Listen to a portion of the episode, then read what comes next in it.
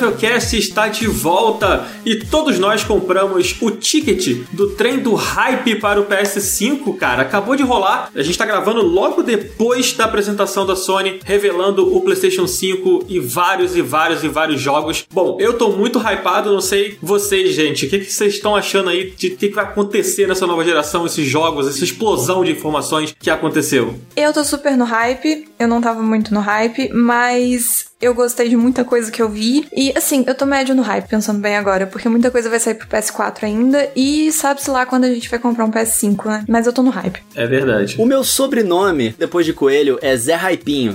eu me hypei quando teve a apresentação do Xbox. E eu sabia que a hora que a Sony soltasse os cachorros do PlayStation 5, eu ia me hypar pro PlayStation 5 e esquecer do Xbox. Então eu tô animado, cara. Eu acho que de tudo que eles mostraram, teve algumas coisas bastante interessantes, assim. E tô curtindo. E você, Cardoso? Galera, hype, sinceramente, é tudo que a gente tem. Eu gritei o dia inteiro vendo essa apresentação. Antes da apresentação, eu tava mandando mensagem pro Dan gritando. Durante, eu mandei mensagem pra ele gritando. Eu gritei no Twitter, eu gritei em tudo quanto é canto. E, cara, principalmente se a gente tá falando de hype, a gente só pode falar de uma marca que combina muito com hype. Fala aí, Dan, que marca é essa aí?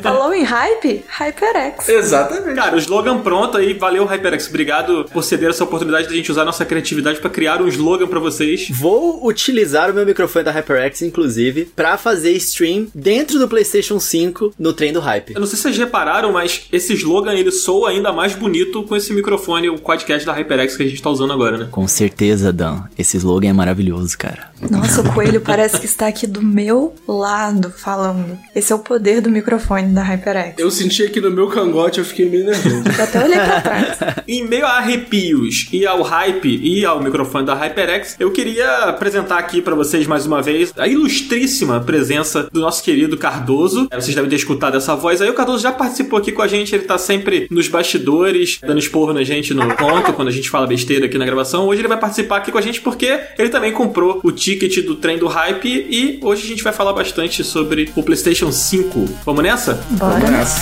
Na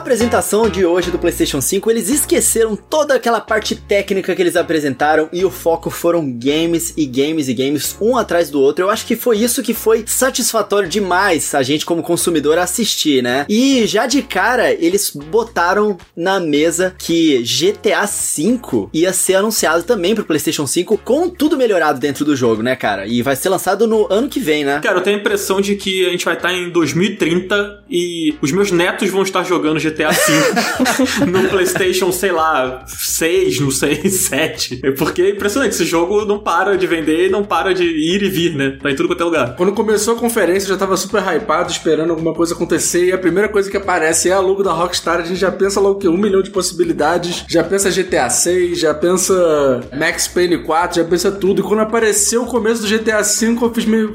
Eu falei, ah, não acredito, de novo, vão repetir isso. Mas pelo que eu entendi, a Rockstar quer fazer do GTA o Fortnite deles, né? Querem manter isso ad eterno, e enquanto for lucrativo pra eles, tá bom, né, Dan? Cara, acho que quando estiver vendendo, como você falou, eles vão tentar extrair o máximo possível desse jogo, né? E esse é um jogo que ele tem uma capacidade de voltar a estar em alta muito fácil. Recentemente a gente viu ele sendo dado lá na Epic Store, né? E o jogo voltou a ficar em alta no Twitter, ficou em alta no YouTube, ficou em alta na Twitch. O jogo ainda é muito jogado, então realmente as pessoas elas continuam consumindo, continuam dentro do jogo o tempo todo. Mas assim, eu concordo que, sei lá, tem um quê de frustração, porque eu acho que eles não deveriam ter aberto com GTA, sabe? Com certeza. tipo, eles poderiam ter colocado em outro momento. Assim. Mas o GTA foi aquele gif da Oprah falando: Você ganha um carro, você também ganha, você ganha, você ganha. Porque esse foi o atrativo deles, de dar o GTA assim: Toma, gente, olha aqui um jogo pra vocês. Sim. Cara, exatamente isso que a Márcia falou. E também é um marketing gigantesco gigantesco para dizer, olha só, GTA tá com a gente de novo. Então a hora que vier o GTA 6, vocês estão ligados que vai estar tá aqui também. A gente não mencionou GTA 6 aqui, mas pode ter certeza que foi isso que a galera ouviu, tá? Porque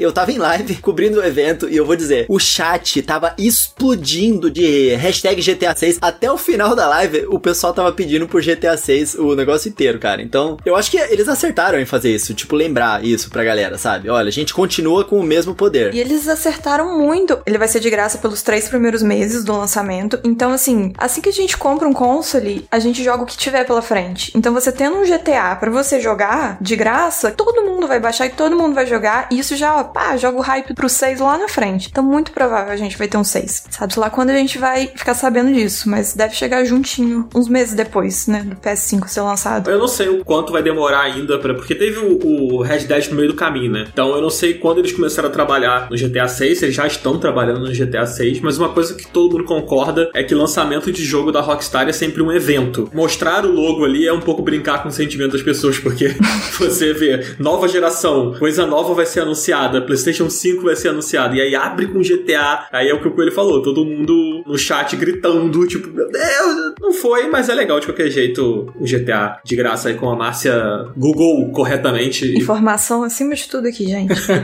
Exatamente, mas cara, logo depois do GTA veio uma parada que foi para bater forte, que foi o novo Spider-Man com o Miles Morales, que é uma parada que já estava sendo muito esperada, né? Porque Sim. quem jogou o primeiro lembra, a no seu coelho, que sempre esquece as coisas. Eu ia falar. o coelho não sabe nem que é o vilão do jogo, imagina. Daqui a pouco o coelho fala assim, mas já não era o Miles? é, quem jogou o primeiro jogo já tava esperando, né? Porque assim, eu não quero dar spoiler aqui do primeiro jogo, mas o Miles ele é um personagem que está presente no Spider-Man PS4 e cara, eu não esperava que ele fosse ser o protagonista do jogo. Imaginei que ele fosse. Ah, eu esperava. É mesmo? Eu, eu achava que ele seria, sei lá, um gameplay compartilhado ali, sabe? Parte ele, parte é, com com o. Meu Deus, esqueci o nome. Peter Parker. Esqueceu o nome do Peter Parker. E depois falou do coelho. É, o sujo falando mal lavado.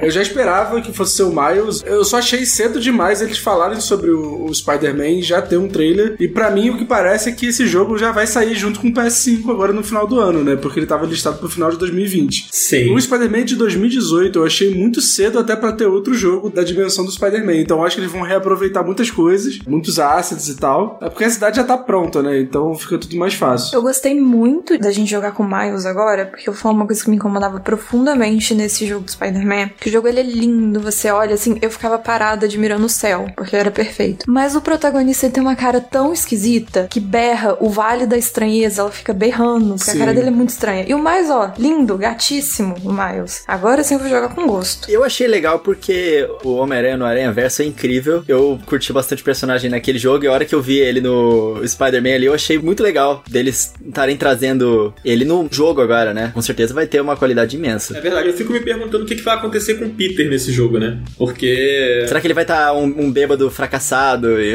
É, não sei, acho que isso seria meio manjado, né? Tipo, pegar o, roteiro do filme, mas sei lá, seria legal também, não sei. Acho que ele podia sumir, porque ele é sem sal. Acho que ele podia morrer, né? Eu acho que ninguém nem lembra. Você nem lembrava do nome dele, a pessoa vai assim, vai começar mais. Aí no final do jogo, peraí, mas não era um outro menino? Ah, e continua jogando. É, no quadrinho, o Peter morre, né? Pra dar lugar pro Miles, assim. Quer dizer, ele não morre pra dar lugar pro Miles. Ele morre e o Miles assume como Homem-Aranha. Pelo menos assim, na primeira aparição do Miles como Homem-Aranha mesmo, é assim. Então, não sei, de repente o jogo já começa aí com fortes emoções. Mas eu achei interessante ele estar tá datado agora pro final de 2020. Isso mostra que, cara, possivelmente ele pode estar muito próximo do lançamento do console. E aí o cara que comprar o PS5 já vai ter um exclusivo muito, muito maneiro, né? Eu acredito que ele vai sair junto com o console. Vai ser o jogo de lançamento. É. E vai ser cross-gen com o PS4, né? Porque senão estão ferrados também. Já começa bem, se comparado ao PS4, que começou com Killzone, né? Como o jogo de lançamento. Nossa senhora, é. o lançamento do PlayStation 4 teve poucas coisas que foram realmente boas, assim, que justificassem a compra do console para a maioria das pessoas. E no PlayStation 5, se eles lançarem com esse Spider-Man, vai ser muito bom. E se, assim, vocês repararam, eles não colocaram muitas datas, a gente não sabe muitas datas do que foi apresentado. E a maior parte do que a gente sabe são jogos menores. E tava tipo tudo 2021, 2021, pouquíssimas coisas para 2020. Então parece que esse realmente vai ser o killer app, o grande chamariz que vai fazer as pessoas quererem comprar o PlayStation 5. Agora a questão é, vocês acharam que em termos de visual, do que vocês viram, realmente parece um Spider-Man da próxima geração? Ou é meio que um, uma questão ali de transição mesmo, do PlayStation 4 pro PlayStation 5? Eu achei uma questão de transição, justamente porque ele vai ser cross-gen, então assim, ele nunca vai ter o salto gráfico que o PS4 não aguenta, sabe? Então eu achei ele dentro do esperado de gráfico, assim. É, eu também. A maioria dos jogos, na verdade, eu não vi nada muito diferente do que, que a gente já vê, não. Achei pouca diferença. Mas eles não falaram que o jogo vai estar no PS4, falaram? Eu vi isso saindo em algum lugar. Não, não. Acho que ele é exclusivo do PlayStation 5, É, cara. eu também acho. Acho que ele não é cross, não. Mas, assim, sobre o aspecto gráfico, tá bem bonito, mas, assim, o primeiro jogo já era muito bonito, né? Sim. Então,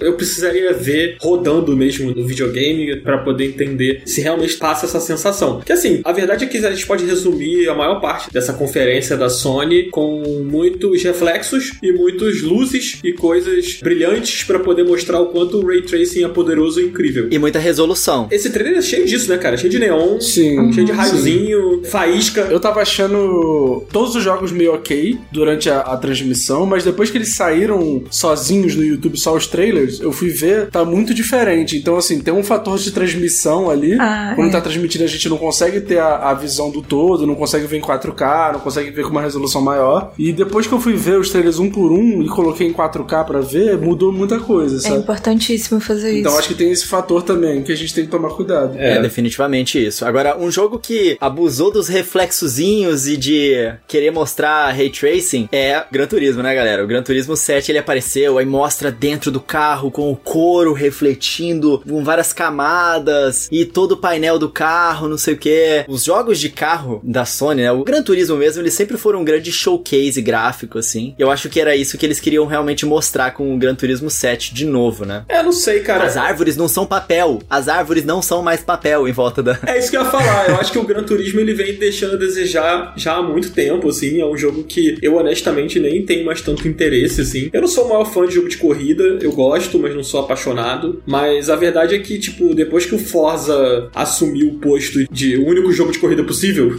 fica difícil você olhar, assim, outros jogos e falar, nossa, muito bonito. Tipo, pelo Aham. trailer, assim, eu achei que ele tá legal, né? Tá bonito, tá correspondendo ao que a gente espera. Não sei o que, que as pessoas esperam, mas o que eu espero, pelo menos. Ele parece estar correspondendo. Agora, o Gugelmin, que era do Voxel, né? Sim, sim. Arroba KioBR, muito bonito. Um beijo pra você, Gugelmin. Ele é lindo. Ele fez um comentário muito interessante no Twitter, cara, que finalmente o Gran Turismo colocou blur nas laterais pra poder passar a sensação de velocidade quando você tá correndo, que era uma coisa que eles não faziam, assim. E, pô, isso já tá mais do que manjado, né, gente? Bota um blurzinho ali pra poder parecer que você tá correndo. E nesse trailer, pelo menos, parece que tem o blur, então já larga na frente. O que você viu de diferente no Gran Turismo 7? O blur na lateral da- deu um toque que sempre faltou nessa franquia. Blur. Ah, não, gente, agora eu vou falar aqui, pra mim, o que foi o segundo maior destaque de tudo, na minha opinião. Eu fiquei extremamente impressionado com o Ratchet and Clank Rift Apart. Caraca, foi muito impressionante ver aqueles universos todos em tempo real surgindo e eles passando de uma cidade pra uma floresta, sei lá, vários ambientes completamente diferentes e a jogabilidade modificando pra um shooter com cover e depois ali a porrada estilo Kingdom Hearts e ele usa um hookshotzinho dele numa ruptura no tempo e espaço ali que faz ele transportar pra outro local. Caraca, e muita coisa acontecendo em volta ao mesmo tempo, explosão, vários personagens às vezes que não tem nada a ver com a ação ali, simplesmente correndo em volta de você, tentando desviar daquela bagunça de explosão que tá acontecendo ali. Eu achei fantástico, cara. Parece muito divertido esse jogo e ele tá com cara de next gen, sabe? Ele tá realmente. Exatamente isso. Eu acho que esse foi um dos principais trailers que mostrou qual vai ser a coisa mesmo dessa nova geração. Porque eu acho que a gente já chegou num ponto que os gráficos estão muito bem, muito realistas e tal. A gente sempre vai conseguir melhorar, mas assim, a gente não vai ter uma mudança muito drástica, como foi, por exemplo, do Play 2 pro Play 3 ou Play 1 pra 2, etc. Mas a coisa dessa nova geração vai ser exatamente isso. Os universos têm muita vida. Tem gente andando, tem coisa correndo, tem coisa acontecendo tudo ao mesmo tempo. Não é mais aquela sensação de vazio e aí você encontra um ou dois, três NPC pingado, não. E nesse jogo acho que foi o que deu mais essa sensação. Os outros focaram muito em mostrar gameplay, mostrar gráfico e etc. Mas esse mostrou esse processamento de muita coisa acontecendo, que eu acho que vai ser a grande coisa dessa geração agora. Uma coisa que eu achei legal, assim, é que esse é um jogo super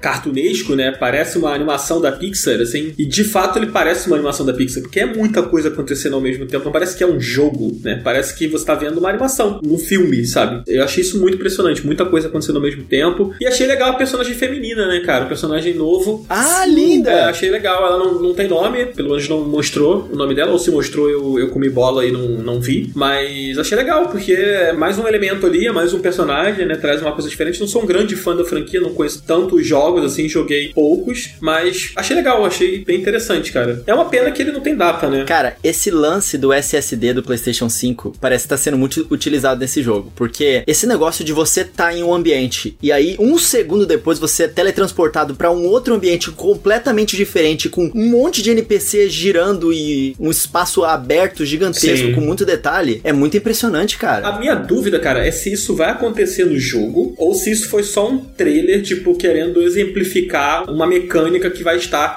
sabe, em momentos específicos do jogo. Aí é zoeira, é, é porque pode, pode ser, ser, né? Tipo, pode ser que aquele portal que ele entra que leva ele em dimensões diferentes seja um portal específico que acontece em um momento específico em uma fase específica, e não uma coisa constante, sabe? Como acontece no trailer. Mas eu acho que seria muito mau caratismo eles terem feito isso, sabe? Ah, mas eu não duvido, não. Não, é. duvidar, não duvido de ninguém também. Mas porque a gente tá com esse salto de geração e o PlayStation tá focando muito nisso, do processamento dele vai ser melhor, etc. Então isso seria, tipo, uma das coisas que a nova capacidade dele, que, por exemplo, os consoles atuais não fazem. Então, eles jogarem essa carta agora pra gente achar esse tipo de coisa na hora que chega, não sei, ia ser muito bruxante. Eu concordo. Cara, eu gosto muito do Ratchet Clank porque ele é um jogo muito divertido para jogar co-op. Quem gosta de jogar com o mozão, com o primo, com o irmão, é um jogo muito divertido. Eu fiquei em dúvida porque eles mostraram muito mais uma coisa single player nesse trailer específico. Então eu fiquei na dúvida de como é que vai funcionar o co-op nesse jogo. Mas eu fiquei bem animado. É um game que eu gosto muito. É, esse é o tipo de jogo que eu também costumo curtir. Espero que tenha o co-op, né? Não, o co-op é a grande graça desse jogo. Se não tiver, eu acho que vai ficar meio fã. Mas eu acho que não lança com o PlayStation 5, não, né? Só no ano eu que vem. Eu também acho que não. É, e não tem data, né? Então vamos ver aí o que, que vão mostrar ainda. Vamos ver. Eu espero que eles cumpram o que estão prometendo aí, que parece ser um jogo muito bonito. E falando em cumprir o que tá prometendo, a Square Enix, né, mostrou lá o, o Project Atia. Não sei se a pronúncia é essa aí, vocês me corrijam se eu estiver falando. Eifia. Sei lá. Vou chamar de Atia. Atia. Atia.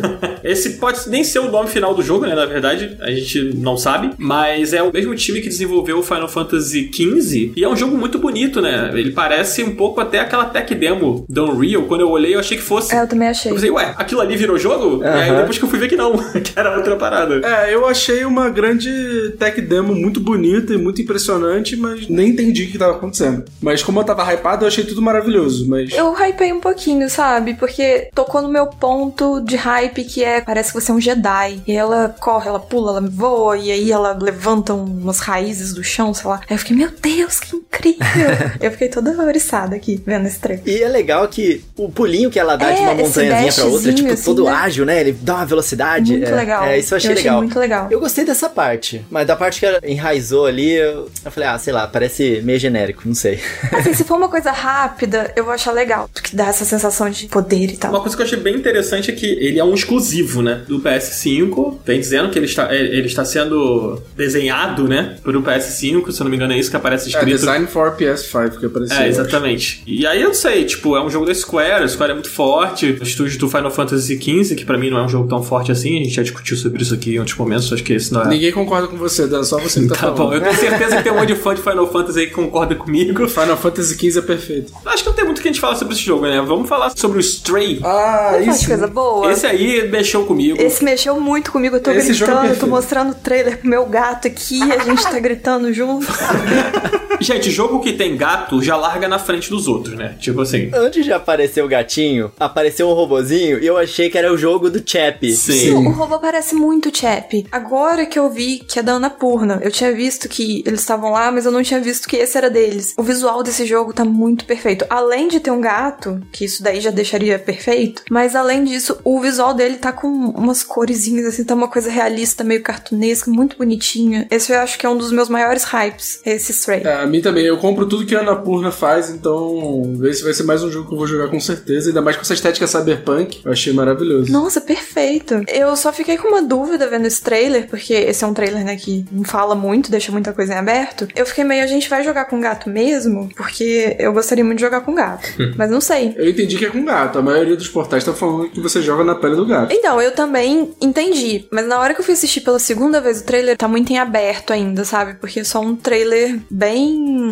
Uma passada em cima, assim, do que, que vai ser. Aí eu fiquei meio assim, mas eu espero que seja isso mesmo. O que eu achei interessante é que eu vi em alguns lugares que esse jogo é cross-gen também, né? Que ele vai sair tanto pro PS5 quanto pro PS4. Sim, ele vai sair pro PS4. Márcio, eu, eu concordo com você. Não dá pra saber. E isso é a coisa que me irritou um pouco nessa conferência, porque teve várias coisas que eu achei muito interessante e que de fato mostraram o gameplay. E as principais coisas que mostraram o gameplay foram as coisas da Sony, o que são as maiores coisas. Então, beleza, tô ok com isso. Mas caraca, mais da metade do que a gente viu lá foi tudo trailerzinho que não dava pra saber como é que ia ser a jogabilidade em si. Ai, cara, isso me dá uma preguiça também. Isso me dá uma sensação de que a Sony falou, gente, ó, a gente vai fazer um anúncio, tá? Junta aí os papel, tudo que vocês tiverem pra mostrar. E aí a galera sai correndo e faz um trailerzinho rápido e bem genérico, assim. Apesar de, igual esse do Stray, o trailer não, não é que seja genérico, porque o jogo não tem uma cara de coisa genérica, mas em relação ao que você vai fazer nesse jogo, eu não sei absolutamente nada, eu só sei a vibe. Mas eu já tô comprada por ele, então.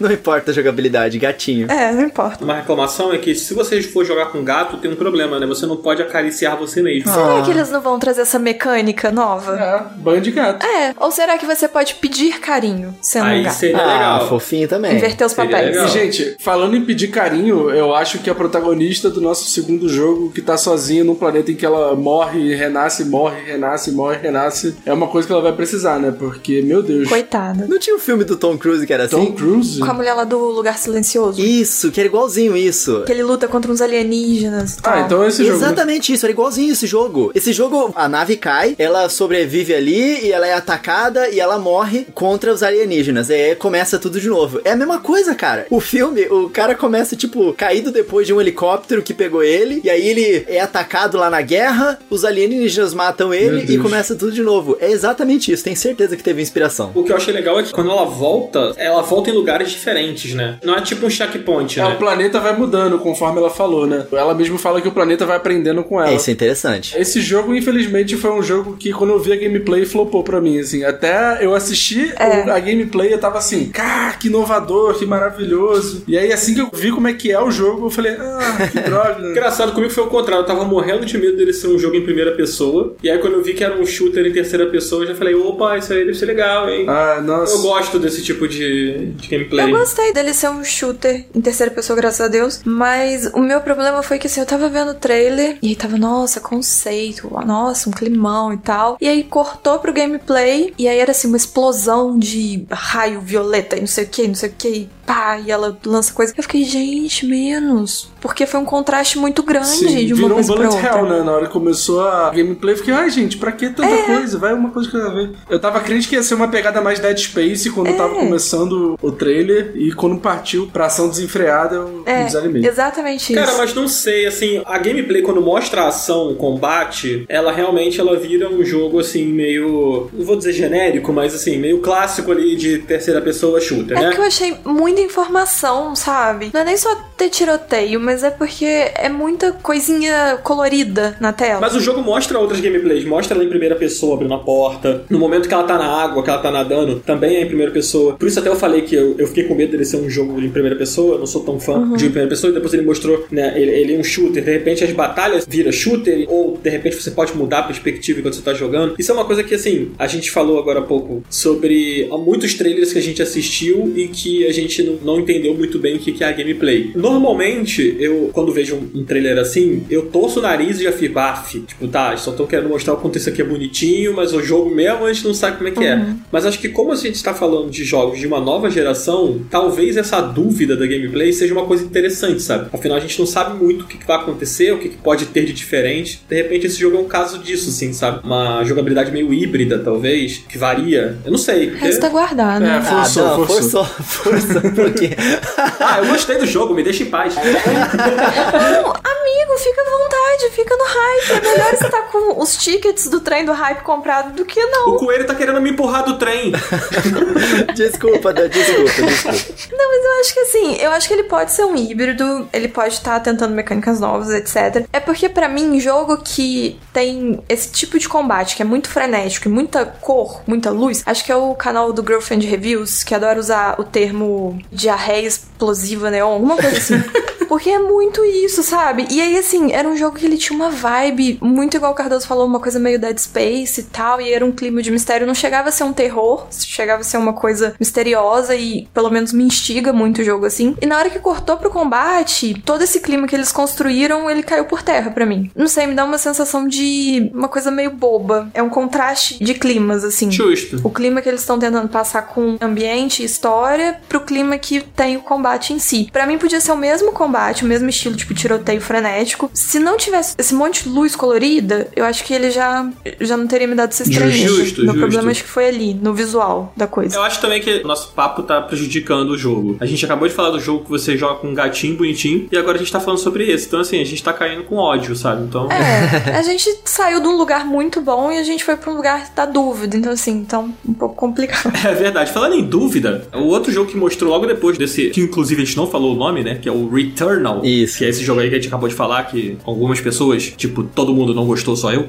Mas logo depois dele mostrou o Sackboy A Big Adventure, que é um jogo com o protagonista do Little Big Planet, né, cara? Que é um jogo que fez. Não sei se ele fez tanto sucesso, mas ele é um jogo bem querido pela galera, pela comunidade da Sony, né? Tipo, é um personagem quase emblemático, vamos dizer assim. Um exclusivo emblemático. E agora, numa perspectiva diferente, o jogo não mostra muita criação, não mostra aquelas coisas padrão, assim, né, da franquia. Ele traz um jogo mais de plataforma, que inclusive me lembrou muito o o Mario, o do Wii U, meu Deus, como é que é o nome? Isso! O Super Mario 3D World. Eu ia, tava só esperando você falar. É exato, é muito parecido, cara. Ainda mais que ele é cooperativo, né? Então ele tem uns lances Aham. assim muito parecido com esse Mario. Não, e tá lindíssimo o jogo, super criativo. Ó, meu coração nintendista derreteu a hora que viu esse jogo aparecendo na tela. Porque ele tá lindo, tá colorido. E assim, uma coisa que eu não gostava tanto nos outros Little Big Planet, a jogabilidade dele, como é muito baseada em física, é, a- às vezes a física era um pouco realista demais e o controle do personagem ficava um pouco molengo. Eu não sei explicar direito, mas nesse não. Eu sei, eu sei. Você entende o que eu tô querendo dizer? Nesse parece que realmente tá bem tight, né? Os pulinhos estão meio parecidos mesmo com os do Mario. Quando você aperta o botão, ele vai fazer aquele mesmo movimento sempre, sabe? É isso que eu tô querendo dizer. E parece muito legal a jogabilidade dele, não, pelo menos no, no vídeo, assim,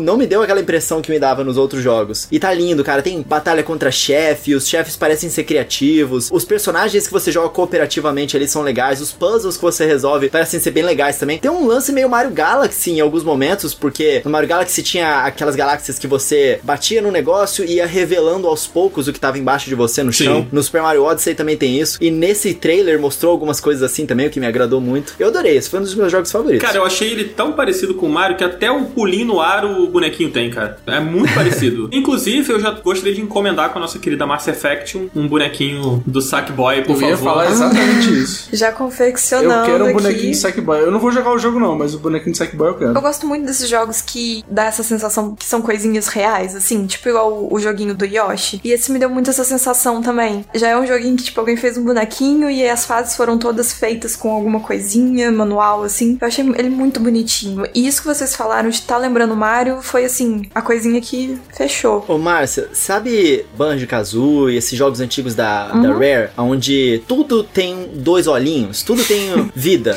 O bloquinho tem dois olhinhos, ele tem vida. As coisas no cenário têm dois olhinhos, os objetos têm olhinhos. Nesse jogo, eles têm bastante disso também, o que eu adorei. Muito fofo, Não, cara. eu amei uma parte que ele pula numas plataformas e essas plataformas é tipo a boquinha de um bichinho, assim. Eu achei muito fofo. E uma coisa que eu gostei muito no geral dessa apresentação de diversos jogos é que, diferente da do Xbox, por exemplo, eles focaram muito em mostrar como que o PS5 vai ser diverso. Tem jogo mais tipo esse, aí tem jogo ultra realista e tem jogo mais caricato. Então eu achei isso muito interessante. Muitos jogos friend family É também. uma variedade, né? Uma variedade muito grande. É, e falando em coisa fofa que você pode construir, o próximo jogo é exatamente o oposto disso, né? É verdade, é o- cara.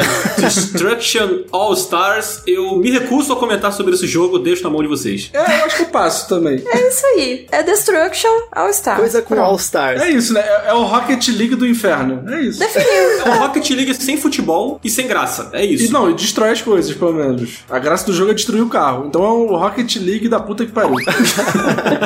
É, a galera do choque de cultura não ia gostar desse jogo, definitivamente. Coisas com All Stars em PlayStation normalmente não se dão muito bem, né? PlayStation's All Stars Battle Royale. É, pois é, é verdade. Vamos, vamos passar isso daí, gente. Se vocês quiserem ouvir mais sobre esse jogo, vocês procurem outro podcast, porque não vai ser aqui que você vai escutar. Eu acho meio difícil até, mas tudo bem.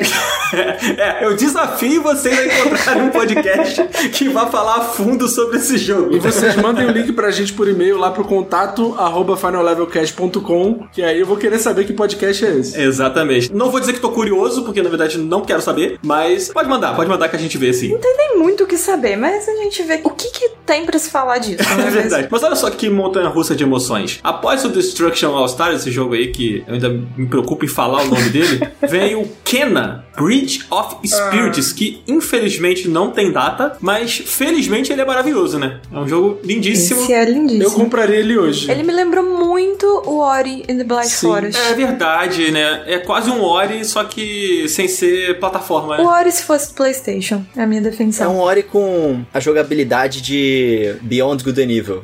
Você usa aquele O que staffzinho. eu achei muito interessante desse jogo é que quando eu, eu assisti a transmissão normal, não tinha reparado, mas quando eu fui abrir a gameplay sozinho rodando em 4K, é que não importa por onde a personagem passe, tem sempre um milhão de coisas acontecendo ao fundo. Tem tipo, sei lá, o vento passando ali na grama em algum lugar, e aí tem algum bichinho escondido andando pela grama que a gente não vê. Eu achei isso muito legal nesse jogo. É o sangue next gen ali, né? Correndo nas veias desses jogos, cara. Isso é muito legal, assim. Acho que foi o que me deixou bem extasiado vendo a maior parte dessa apresentação. Até nos jogos que não me interessaram tanto, ver esse uso da tecnologia no talo, né? Tipo, os caras realmente quiserem impressionar. Tipo assim, olha, meu filho, esses jogos aqui você não vai ver no seu videogame que você já tem em casa. É tipo uma parada assim, outro nível. Apesar que ele vai sair pro PS4, né? É isso que eu ia falar. E o próximo jogo também. O Goodbye Volcano High, que é o jogo de furry de Que dinossauro. lá. furry, ô coelho? Não tem nada a ver com furry. Cara, o coelho viajou, cara. Todo que furry, que furry. Que maluco doente. Mas esse foi um dos que eu gostei muito também. Sim. Eu acho que a gente chegou num ponto que tudo que sai é tudo hiperrealista e gráficos e ah. E aí quando aparece um jogo que não é assim, e esse foi total pra ilustração, ele chama mais atenção. Porque a gente tá vendo meio que a mesma coisa o tempo todo e aí, pá, vem um 2Dzão assim, achatado. E parece muito interessante. Parece uma animação do Cartoon Network, né? Parece, parece muito o estilo de animação do Bojack também. Sim, com certeza. Eu senti que ele vai ser muito parecido com os jogos de escolha da Square Enix, né? O Life is Strange, ele tem, tem um pouco essa pegada, ele tem essa alma. Muito essa vibe. Eu confesso que eu não entendi nada, assim, mas eu achei muito legal. Principalmente porque começa com a pizza. Eu acho que ele também entrou nesses trailers que mostra sem mostrar nada, então fica tudo muito em aberto como vai ser realmente o jogo. Eu ainda não sei direito, vendo esse trailer, como você vai de fato jogar, mas me conquistou, assim, pelo estilo da animação e por parecer ser uma coisa mais voltada pra narrativa e tratar de temas da vida, então eu tô no hypezinho dele também. É, eu gostei, ele só sai ano que vem, né? Não tem data também. Mas ele vai sair pros dois. É, ele também vai estar no PlayStation 4, né? Então a galera que não tiver acompanhado aí a transição vai poder jogar. Uma curiosidade é que ele é desenvolvido pela mesma equipe daquele Lara Croft Go. Cara, o jogo do furryzinho dos dinossauros aí, eu não sei direito o que, que vai acontecer, porque não deu pra entender muito bem a jogabilidade dele. Mas o outro jogo que apareceu depois, eu gostei, cara. Oddworld Soulstorm, porque eu sou fã do original, o Oddworld's Abe's Odyssey. E esse parece bem na vibe daquele, porque tiveram uns Oddworlds depois que foram bem diferentes, né? E esse parece bem na vibe do original, só que next gen. É, eu- não hypei muito não. Eu achei maneiro, achei um grande cinematic e tal. Acho que a história parece ser interessante, mas não deu brilho nos olhos. Ah, é mais indizinho mesmo. Eu nunca joguei os outros jogos, assim, eu conheço, mas eu nunca joguei. Então não mexeu muito com o meu coração, mas eu achei ele legal o trailer, cara. Parece ser um jogo interessante, assim. E é um salto absurdo, né? Gráfico. Ele é bem diferente, assim, dos antigos. Os outros são bem datados. São bem datadinhos, é. Agora, uma coisa que eu tomei em dúvida, que na hora que eu tava vendo, porque assim, eu fico assistindo as coisas e eu faço mil coisas enquanto eu tô assistindo, então provavelmente eu não presto muita atenção em algumas partes, principalmente quando é uns jogos que não me chamam muita atenção. E antes desse jogo entrar, teve alguém falando, e agora essa é a minha dúvida, foi sobre ele ou foi sobre o anterior, que era um jogo divertido, não sei o que lá? O Oddworld é bem divertido. Os personagens são muito divertidos, são muito engraçados. Ele tem tons de piada o tempo todo. Mas assim, nunca foi um jogo que me pegou muito. Eu joguei o primeiro ali, mas não me interessei. Porque assim, eu que nunca nem ouvi falar desses jogos, eu já vi a cara desse bichinho, mas eu nunca vi nada de jogo dele e tal. Eu ouvi isso e olhei pra TV passando trailer e era um trailer meio sério, com uma pegada meio épica Aham. e uma coisa meio do personagem passando por algum tipo de sacrifício pra evoluir e tal, quando ele corta as coisas da boca dele. É, ai. E eu fiquei assim, gente, mas o que que, que tem de engraçado nisso? É que a história dele é muito triste, Márcia. A história do original é que eles são escravos que trabalham enlatando e fazendo comida de pessoas da mesma espécie dele, de bichinhos da mesma espécie deles, só sem Ah. saber. Só que ele descobre isso. Que horror! E aí ele entra numa jornada de escapar daquilo e ele consegue. Aí nesse jogo é essa jornada dele quebrar as suas correntes invisíveis, digamos assim. Tanto que ele tem aquela cena final onde ele tá cortando fora aquele barbante que prende a boca dele e tal. É bem tenso assim, só que ele é um personagem meio galhorfazinho, meio burrinho assim, engraçado, ele comenta umas coisas engraçadas. É muito legal esse joguinho, cara. Clica aí pra minha lista de quem sabe. E outro jogo bem esquisito, cara, que foi anunciado, acho que foi logo depois do Odd World, é o Ghostwire Tokyo. Aí, Coelho, você que morou em Tóquio, Você que tem local de fala pra falar deles, o que você achou? exatamente. Cara, a única coisa que me chamou realmente a atenção dele é o Shinji Mikami, né? É, mas é do estúdio dele, né? Mas eu não vi se tem a assinatura dele. Não, pelo visto não. Eu vi os desenvolvedores falando sobre esse jogo e eles começam falando assim: agora finalmente a gente conseguiu mostrar Tóquio como ela realmente é. Aí eu falei, pô, cara, eu achei até que ia ser Yakuza, né? E aí eles mostraram uma Tóquio que é toda meio distorcida, em realidades paralelas, com vários fantasmas que são de lendas urbanas que existem no Japão. Isso é maneiro, porque vários dos fantasmas que apareceram ali, dos bichos que apareceram ali, eles são criaturas famosas de lendas urbanas japonesas que são bem difundidas lá. Algumas eu, eu não reconhecia. Aquela menina sem cabeça também é de uma lenda? Cara, tem diversas lendas de fantasmas sem cabeça no Japão, então pode ser que sim. Meu Deus do céu. Mas eu reconheci algumas coisas assim, tipo no meio de Tóquio, aquelas criaturas andando no chão, os fantasmas ali sem cabeça, a menina se rastejando. Eu até já fiz alguns vídeos contando umas lendas urbanas japonesas nesse sentido. Isso eu achei legal, só que eu achei a jogabilidade dele muito esquisitinha, assim, sabe? É, eu também. Eu achei uma carinha de PlayStation 2. É, né? Tipo, É. não achei muito Next Gen esse jogo, assim. Mas, de fato, o Tóquio parece estar bem representado ali. Os lugares que eu consegui reconhecer estão bem fiéis, assim. Pelo menos a hora que apareceu a, a Tokyo Tower ali e tal, aquele local ali tava bem fiel. Deu pra reconhecer ali em que bequinho que eles estavam, mas... Ah, sei lá, não curti muito, cara. É, se o Coelho não curtiu, o Coelho, que é um grande morador do Japão aí, não curtiu. então acho difícil a gente curtir também. Cara, falando do próximo jogo, que é o Jet, eu não entendi absolutamente nada sobre o que, que ele é, mas ainda assim eu senti vontade de jogar. Ele é um jogo de viagem espacial, meio interestelar ali do Christopher Nolan e tal. Ele tem uma trilha sonora incrível, pelo menos pelo trailer. Se aquela trilha sonora for pro game final, eu me interesso. E ele parece ser aquele jogo meio de chill out, assim, de você sentar na cadeira ou botar um fone bom e ir ali viajando pelo espaço. Gostei. Eu achei meio qualquer coisa, assim, sabe? E acho que o fato dele ser cross-gen me deixou ainda mais assim. É, acho que eu não espero nada de muito diferente dele, sabe? É mais um jogo legal, bonitinho. Eu vi um slideshow pra mim, que foi o trailer desse jogo, então eu não sei o que pensar. Eu tô na vibe do Cardoso também, eu gostei da premissa, assim, mas não deu pra entender como é que é a jogabilidade. Ele me pareceu No Man's Sky. É, tem uma coisinha disso. Ele me pareceu um jogo que eu tô até jogando agora que se chama Cloudpunk, mas não no sentido tipo da cidade, que não tem nada a ver, porque a cidade do Cloudpunk ela é toda paramentada no estilo cyberpunk, mas é mais nesse sentido assim, da viagem de você ficar tipo andando por aí, e aí a trilha sonora é boa pra cacete, é meio Meio contemplativo. é né? meio vibes. Agora, eu tenho que falar aqui que o Coelho falou que lembrou um pouco No Man's Sky, mas não lembrou Mas mesmo. não tem nada a ver cara. com o nome Sky, Sério, cara. já esqueceu do trailer de anúncio do No Man's Sky? Era a coisa mais incrível do mundo. Falando em No Man's Sky, No Man's Sky acabou de sair pro Xbox Game Pass pro PC, já tô baixando o meu aqui. E ele ganhou cross-platform também, cara. Agora você consegue jogar com seus amiguinhos aí. Vamos jogar, Dan? Vamos jogar, vamos jogar. Pô, eu gostei muito do No Man's Sky, cara. Depois da atualização lá, o jogo deu uma virada, assim. Sim, e- só melhora, né? Só melhora. Só melhora e os caras estão, tipo, realmente se esforçando pra melhorar o jogo. Com certeza. Eles poderiam ter largado de mão já há muito tempo, mas os caras, eles realmente ficaram sentidos quando a comunidade quis matar o criador lá, que eu esqueci o nome dele agora. Falando em matar, a gente pode partir pro próximo jogo, que é Godfall, que é um jogo de matança com espadas gigantes e slashers games. É bem passável. Eu vou sentar aqui no cantinho enquanto vocês falam sobre ele. Esse eu passo tranquilo, porque vai ser um daqueles jogos que vai ficar cinco meses online e depois eles vão fechar os servidores porque ninguém vai jogar, com certeza. E, gente, eu achei esse jogo uma coisa assim, um desperdício de trabalho. Já tem um monte, né? Porque o jogo é bonito. Não é nada assim, oh meu Deus do céu. Mas ele também não é um jogo feio, ele é um jogo bonitinho. As armaduras são diferentes e tal. Mas, cara, esse jogo foi mostrado pela primeira vez no The Game Awards, né? Sim. No ano passado. E quando ele foi mostrado, se eu não me engano, esse foi o primeiro jogo da próxima geração que foi mostrado. Sim. E na época, quando teve essa coisa, ó, o primeiro jogo da próxima geração, já ficou todo mundo meio assim, é, né? Legal.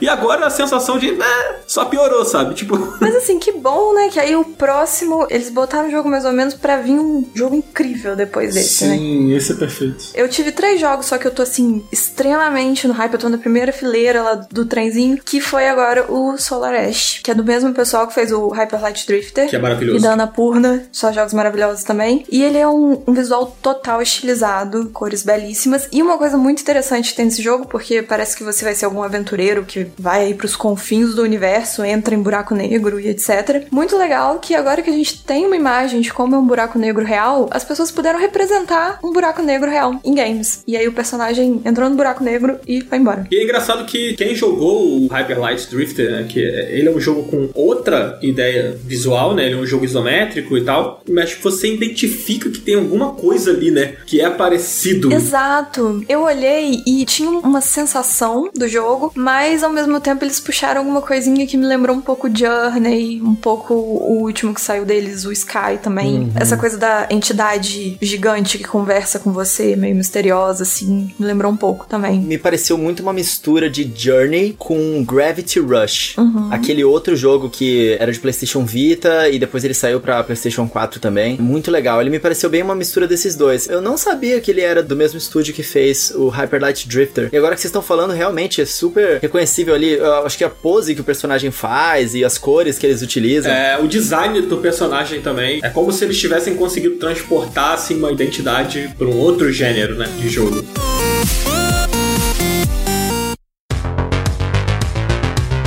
Dando continuidade aí aos jogos que foram mostrados, veio Hitman 3, cara, que eu joguei o primeiro, joguei o segundo. Eu gosto muito da franquia, eu acho um jogo muito legal. Pelo que os desenvolvedores falaram, esse daí fecha a trilogia dessa nova fase do Hitman, fechando a trilogia World of Assassination, que coloca o Hitman viajando pelo mundo mesmo, né? O primeiro Hitman, não sei se vocês se lembram, foi lançado em capítulos, assim como o Final Fantasy VII Remake está sendo lançado, e aí cada capítulo era uma missão em um país, né? Onde o Hitman tinha um alvo principal que ele tinha que assassinar. E uma coisa muito legal, quando saiu o segundo Hitman, eu não me lembro se era um pacote específico, mas eu acho que não. Eu acho que o Hitman 2 ele vinha com o Hitman 1 quando você comprava. E esse Hitman 3 vai ser a mesma coisa, ele vai vir com um e com o 2. Você consegue jogar toda a trilogia, todas as missões, e o Hitman ele oferece a possibilidade de você jogar as missões no momento que você quiser. Você pode ir fazendo a história na ordem que você acha interessante, né? Então é, é um jogo bem legal, cara. Eu acho que vai ser um, um fechamento interessante pra trilogia. Eu confesso que eu achei o jogo não tão bonito quanto os outros, pelo menos assim por esse trailer. Achei que ele deixou a desejar um pouco. Mas a jogabilidade do Hitman é sempre muito boa, pelo menos desses recentes, e cara, eu acho que vai ser bem legal. Assim, eu animei bastante, certamente vou pegar. E ele sai em janeiro de 2021. Falei pra caralho, desculpa.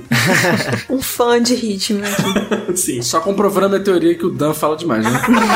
Cara, depois do Hitman mostrou um jogo que eu achei bem legal e interessante, que é o Astro's Playroom, que é um jogo que ele vai sair junto com o console, né? É, deve ser uma demo, né? Eles fizeram isso no PlayStation 4 também. Lançaram uma demozinha. É, então, eu achei isso legal e ao mesmo tempo achei ruim. Porque, tipo, o Astro Boy, que é o com esse mesmo protagonista do Astro's Playroom, é um jogo que ficou limitado a quem tem o VR da Sony, porque ele é um jogo que utiliza muito a tecnologia do VR e ele é considerado um jogo muito bom, né? Todo mundo avaliou ele muito bem. Se você entrar no Metacritic pra ver, as notas são muito boas. E eu tinha muita curiosidade de jogar, só que, né, eu sou um hellish mortal que não tem como comprar um VR. Então, as seis pessoas do mundo que tem o VR da Sony conseguiram jogar. Tinha uma demo no início do PlayStation 4 que tinha esses robozinhos que eh, giravam ali no controle, eles faziam barulhinho e mexiam ali com o Rumble. Esse jogo parece ser isso pro PlayStation 5. Eu achei interessante, bonitinho, o visual bem Super Mario Sunshine, assim, em alguns momentos. Depois disso vieram vários anúncios ali da NBA. Aí teve o Bugs Next também, que era um. Nintendo Like. Insetinhos que são que são Nintendo Likes ali. Mas teve um destaque grande ali que eu acho que a Márcia vai querer falar.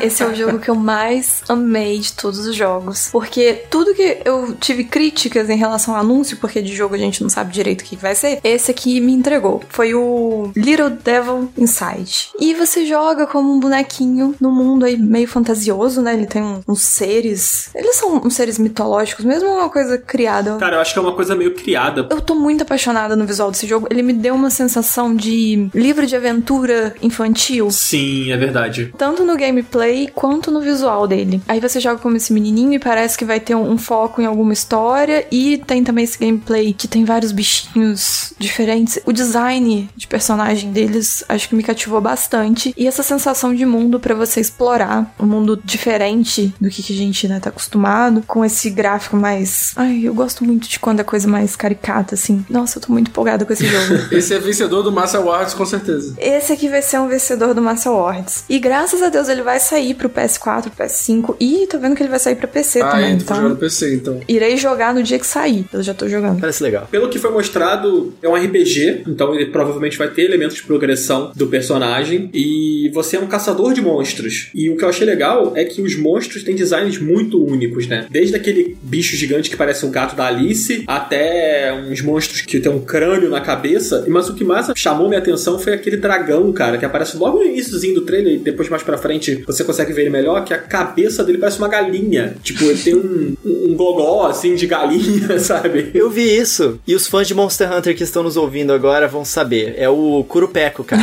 Tem vários monstros ali que parecem o monstros de Monster Hunter. E, cara, vale uma outra observação. O Little Devil Inside, ele tá sendo desenvolvido desde 2013. Nossa. Então, Nossa. cara, ele é um jogo que tá aí, ó, na estrada há muito tempo. É um jogo independente.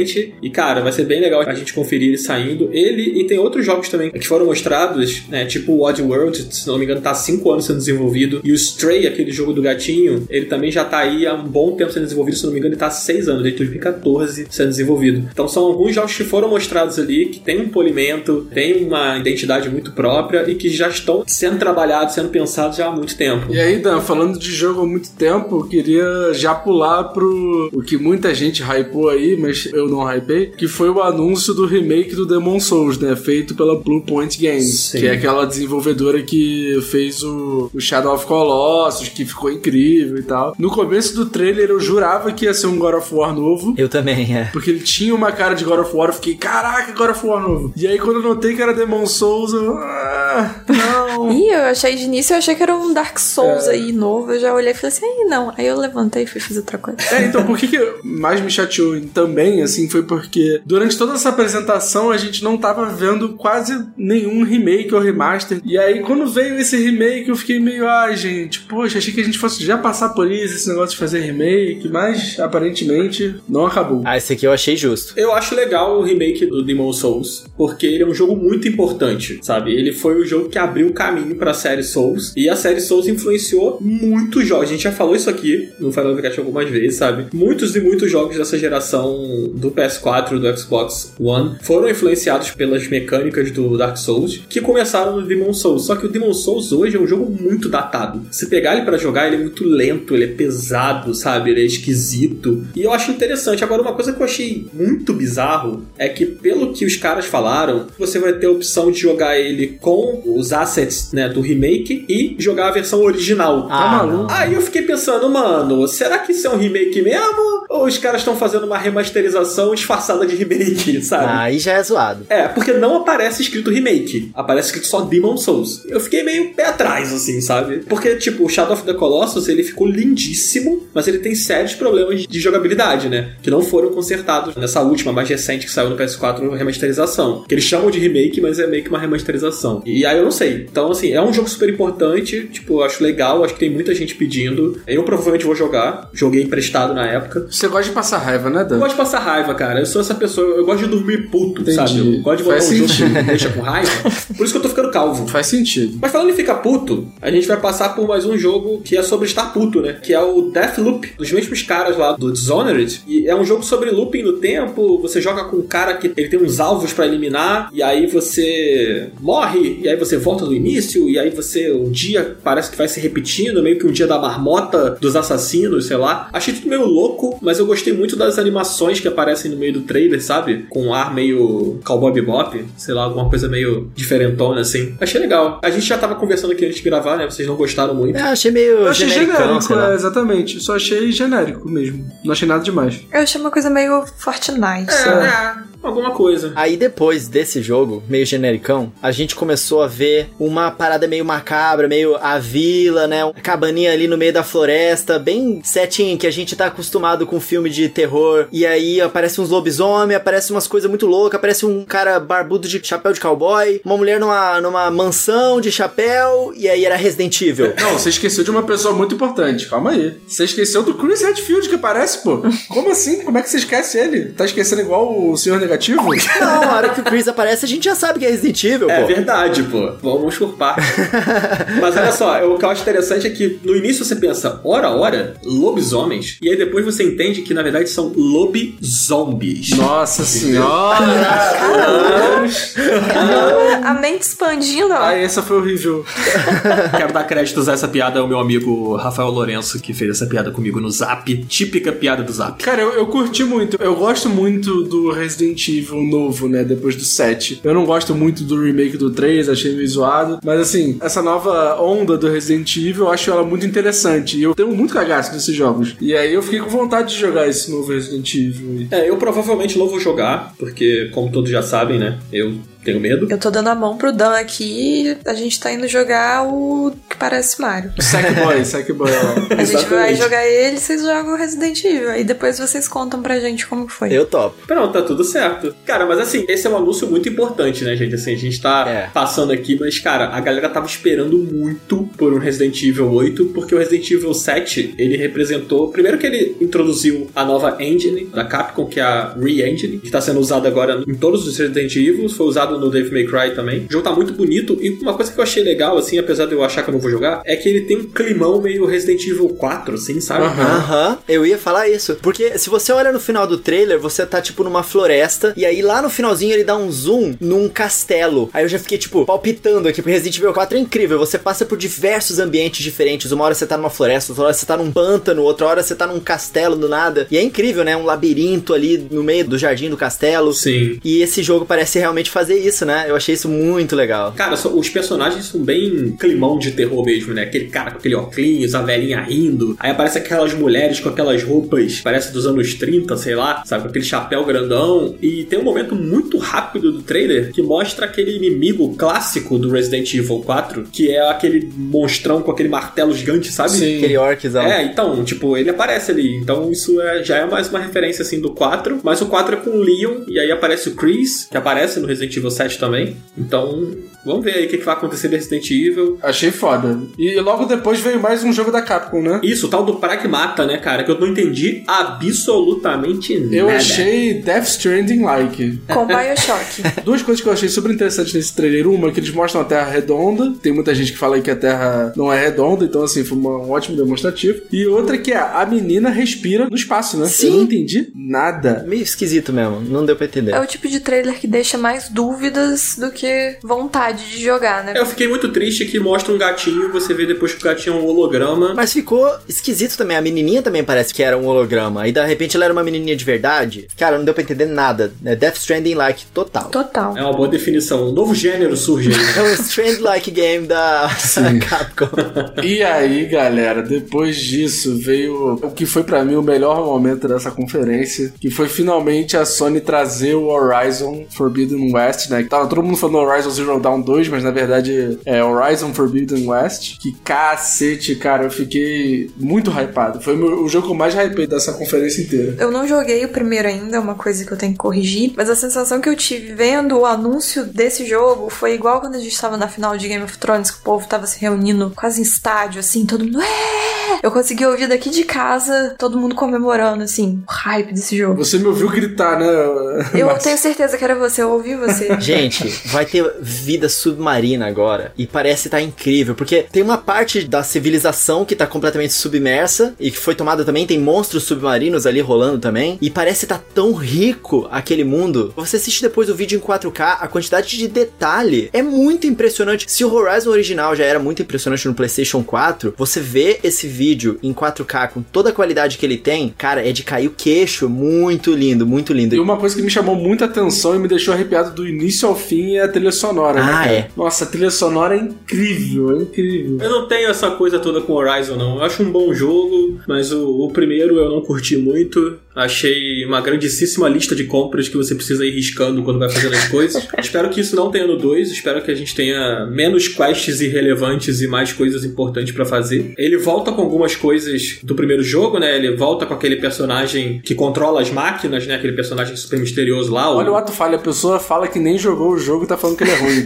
Olha, Dan, a gente tá vendo. Gente, olha só, eu falei isso aqui em off, ó. eu vou repetir aqui no programa pra vocês me escutarem. Tem muito jogo bom pra jogar. Sai jogo quase todo dia. Se você pega um jogo, você joga algumas horas dele e ele não te agrada, pra que, que você vai continuar jogando? Vai jogar outra coisa. Você tava jogando Zelda na época e você quis ficar comparando um com o outro, não tem comparação, velho. Não, mas não tem como não comparar, né? Pô, esse trailer lembra o trailer do Zelda que já tá velho? Ela andando na praia, correndo ali de lado no cavalo mecânico. Gente, mas o o Zelda não inventou morro e não inventou praia. Então, Inventou sim, inventou sim. Eu acho o seguinte, olha só, peraí, peraí, deixa eu cravar aqui, ó. Anota aí e me cobra depois. Se sair no mesmo ano do Zelda, vai perder pro Zelda de novo. Ah, vai. Assim, ai, nintendistas. Pode nintendistas. Anotar, pode me cobrar, Vai sim. me cobra. Eu tô aqui me sentindo sentada num canto, vendo vocês aí botando fogo nas coisas.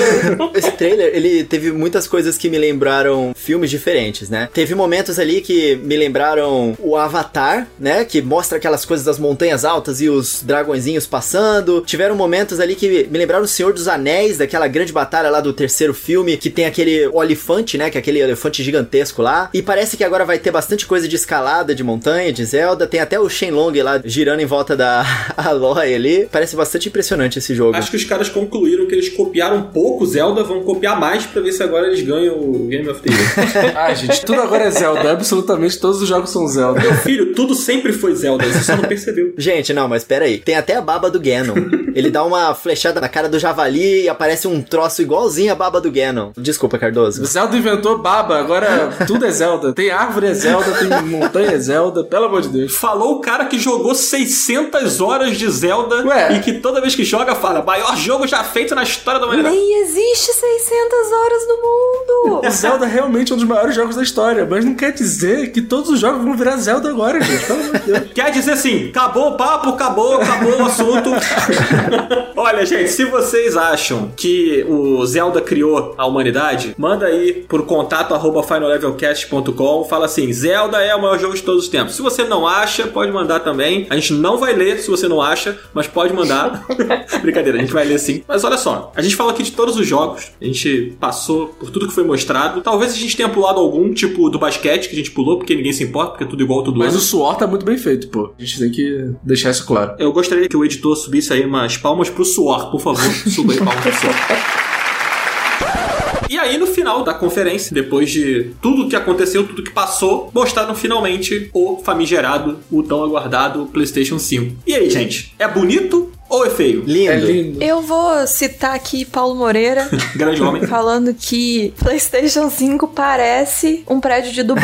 Foi a primeira coisa que eu pensei na hora que eu vi. Eu vi e falei assim, nossa, é igualzinho o Parque de Dubai, realmente. E você tem um outro amigo meu, arroba Teneri, que disse que, na verdade, todos os prédios de Dubai são cônsules da nova geração. A Sony só descobriu agora como farmar eles. Muita gente começou a colocar imagem de vários roteador de internet. Não, mas falando sério, eu achei muito bonito o console. Tanto em pé quanto ele deitado ali, eu achei ele bem futurista, assim, bem maneirão. Não gostei muito da versão que tenha o disco, porque eles vão lançar duas versões, né? Uma que você pode colocar o disco e outra que é totalmente digital. Mas essa do disco, ela tem tipo uma, uma barriguinha pro lado que para de ornar com a simetria do console, né? É, ele ficou muito assimétrico com aquela bundinha, né? É. Ai, pra mim, o melhor é o, o controle. Ah, é. Desde a primeira imagem eu já tava super apaixonada nele. Eu gosto do controle branco mesmo. A galera veio com, ah, imagina ele preto. Não, é branco e preto. Eu achei ele perfeito. E o fone, hein? Nossa. Nossa, o fone, o headset lindo. Mas um medo que eu tive é que, assim, quem tem produto da Apple, daquela época que a Apple fazia tudo branco, sabe que fica meio encardido em algum momento, assim, as coisas. Aí eu fiquei na dúvida se eles vão fazer algum tipo de material que não vai deixar daquele jeito, ou se daqui a pouco a gente vai ter o PlayStation 5 meio zoado mesmo, assim. Ah, gente, não sei. O meu PlayStation é branco e ele tá branco. É, o meu Slim também é branco e tá branquinho também, igual o da Márcia. Você tem quanto tempo o PlayStation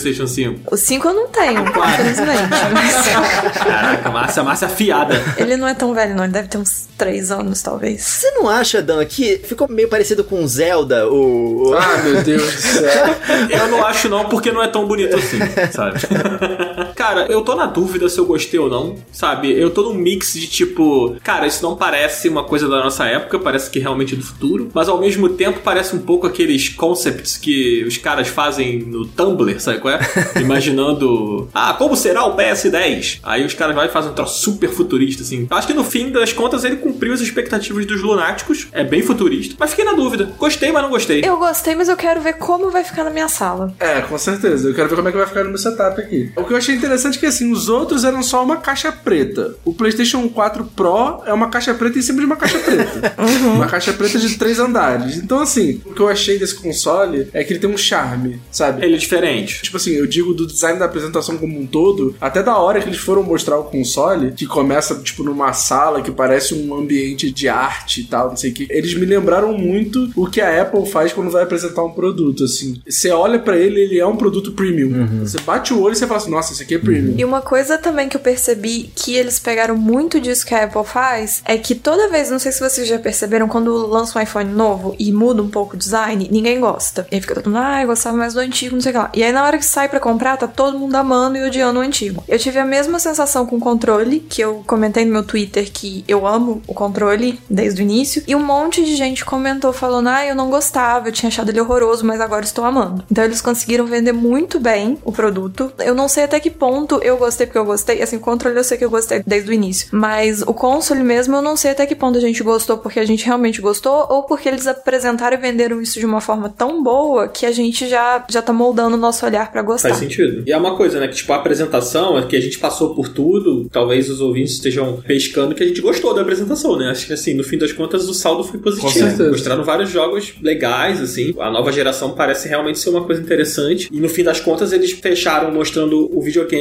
Não falaram preço, não falaram data, não entraram em tantos detalhes, mas eles mostraram e mostraram muito bem. A Sony fez muito bem a apresentação do PS5. Eu acho que foi a única apresentação que a Sony realmente acertou. Porque as outras que os State of Play da Sony não foram muito interessantes. A apresentação que a Microsoft fez recentemente não foi muito interessante. Essa, eles acertaram do início ao fim. Tipo, nível os melhores Nintendo Directs que a Nintendo faz. assim. Sabia que havia Nintendo aí. Ah, mas o Nintendo Direct é, é referência, pô, pra esse tipo é, de coisa. eles começaram a fazer esse negócio de apresentação digital já há mais tempo, né? As apresentações da Nintendo estavam num nível melhor do que as últimas que a Microsoft e a Sony vem fazendo. Com certeza. Só que nesse, a Sony arrebentou. Ficou muito boa essa apresentação. Essa apresentação me pareceu muito a última E3 que a Sony participou. Que eles foram lá num teatro e falaram: Ó, a gente vai mostrar só jogo aqui. E aí foi uma porrada de jogo um atrás do outro. Me pareceu muito isso. É, eu curti bastante a apresentação. Uma coisa que eu fiquei curioso é o lance da versão totalmente digital. Como eles não entraram em detalhes ainda,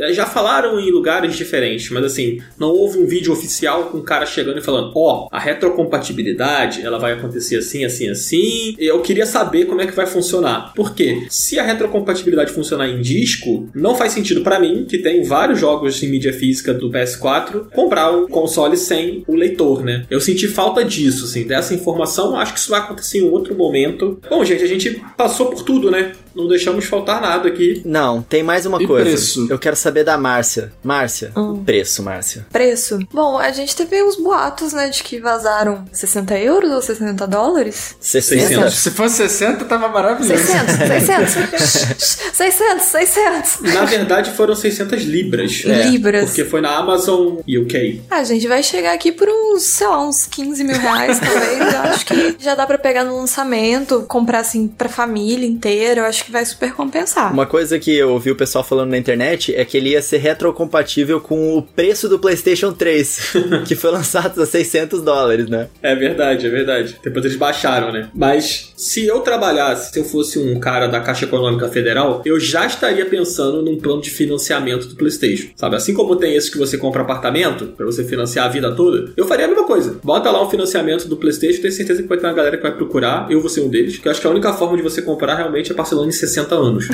Eu acredito que o console vai chegar aqui no mesmo valor dos iPhones estão chegando aí, 4.500, 5 mil reais de primeira. Cara, acho que vai ser mais, hein? Acho que vai Ah, ser acho mais. que não, acho que não. Cara, porque, tipo, com o dólar do jeito que tá, o site alternativo ele vai colocar o preço baseado no dólar. Com o dólar do jeito que tá hoje, contando com 60% de imposto e o lucro do cara, tipo, não tem como o cara cobrar menos do que 5 mil. Não tem como, assim. O PlayStation 4 ele chegou muito caro também por causa disso, até depois de muito tempo que eles conseguiram começar a lançar aqui um preço mais baixo. Eu particularmente acho que todo esse fio de você falou, ah, parece um aparelho luxuoso, é uma coisa refinada. Eu acho que eles vão tacar o preço lá em cima porque tem duas versões e se der errado eles vão abaixar. Igual eles fizeram com o PlayStation 3. O meu chute é bizarro. Eu acho que eles vão lançar nos Estados Unidos por 629 a versão com disco e 549 a versão só digital. Esse é o meu chute, porque daí eles podem falar: "Não, estamos aqui na faixa de 500, temos aqui uma opção e a outra versão que vai ter mais retrocompatibilidade, não sei o que, vai ser mais cara". A Sony já falou que vai ter uma versão de 850 GB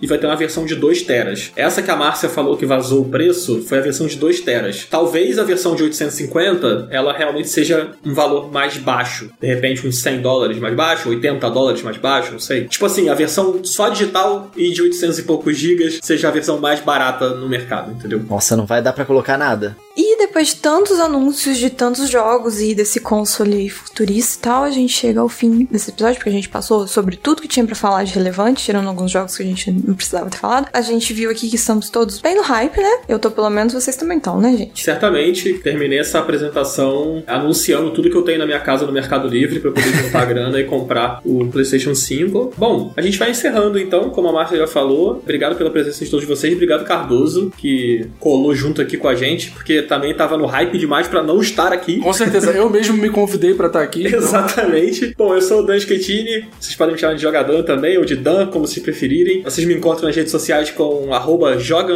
Dan e também no YouTube, mesmo nome aí, Joga Dan, vocês procuram lá, vocês acham. Estive aqui na companhia de Rodrigo Coelho e Mass Effect e o lindíssimo Cardoso. Fala as redes de vocês aí, gente, pra galera seguir vocês. Vocês podem me encontrar lá no canal do YouTube Coelho no Japão, ver a minha reação ao vivo ao evento se vocês quiserem, e também no Twitter e no Instagram, arroba Rodrigo Coelho C. E eu posso completar aqui que o meu nível de hype tá cerca de 8,9. Bom, eu estou lá no Twitter, arroba Trostes, ou se você procurar por Mars Effect, acho que também aparece. No Instagram também, Mars Effect. E meu hype para alguns jogos tá mais de 10, para outros tá zero, e pro console, quando eu tiver um, aí eu vou estar tá bem hypada. Bom, galera, eu sou o Cardoso, vocês me encontram no Twitter lá como arroba Cardoso122. Só me chamar lá. Cardoso, fecha aí, cara. Aproveita que sua voz é bonita e todo mundo quer escutar você dizendo tchau. então, galera, olha só. Final Level Cast é toda quarta-feira, 10 horas da manhã, no Spotify, no Deezer, seja lá onde for, vai estar tá lá. Tem arte da Márcia, tem arte do Caio. Pô, obrigado a galera da Maremoto também por editar esse podcast maravilhoso. E a gente se vê na semana que vem. Tchau! Valeu! Valeu. Zelda é o melhor jogo já feito na história da humanidade.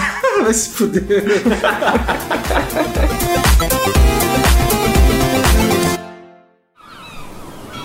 Este podcast foi editado pela Maremoto.